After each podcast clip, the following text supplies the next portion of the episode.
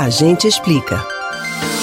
O mundo está em alerta. Muitas perguntas ainda estão sem respostas e os cientistas correm contra o tempo para saber mais sobre o coronavírus.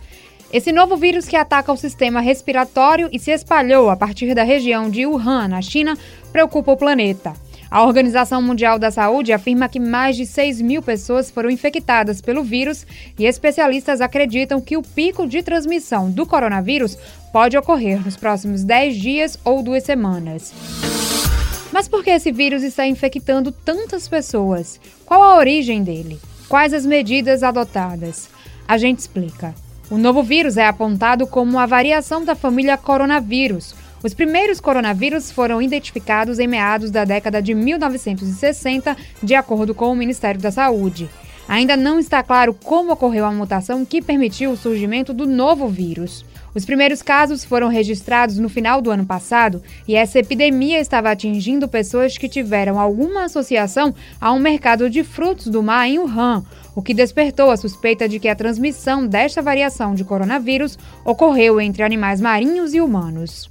Ainda não se sabe como se deu a primeira transmissão para humanos. A suspeita é que foi por algum animal silvestre, mas ainda não se sabe qual foi o responsável, nem como ele transmitiu a doença e nem mesmo se o novo vírus está realmente associado a animais marinhos. Os especialistas dizem que a transmissão pode ser feita de duas maneiras: contágio via animal, contato com a carne desses animais silvestres, ou entre humanos. A forma mais comum é pelo ar. A pessoa contaminada tosse ou espirra espalhando o vírus. Em casos mais graves, os sintomas são síndrome respiratória aguda grave, pneumonia e insuficiência renal. As recomendações de prevenção são lavar as mãos, cobrir a boca e o nariz ao espirrar e cozinhar bem carnes e ovos. O que ainda precisa ser esclarecido é a capacidade da transmissão desse vírus.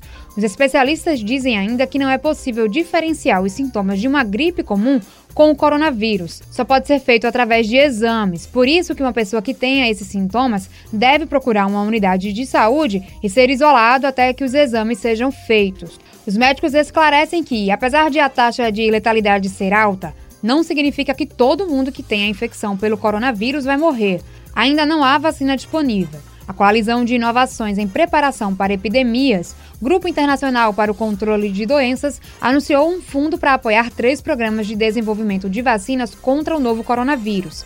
A Rússia também informou que busca uma vacina para o vírus. Um grupo de cientistas americanos anunciou que deve começar a testar a vacina em três meses. A OMS passou a classificar como elevado o risco internacional de contaminação pelo novo coronavírus. Algumas medidas de prevenção devem ser tomadas. A primeira, claro, é evitar viajar para a China. Mas, se for inevitável, os médicos aconselham algumas medidas básicas de proteção, como evitar aglomeração e contato próximo com outras pessoas, não compartilhar copos, toalhas e objetos de uso pessoal e usar máscaras que cubram o nariz e a boca.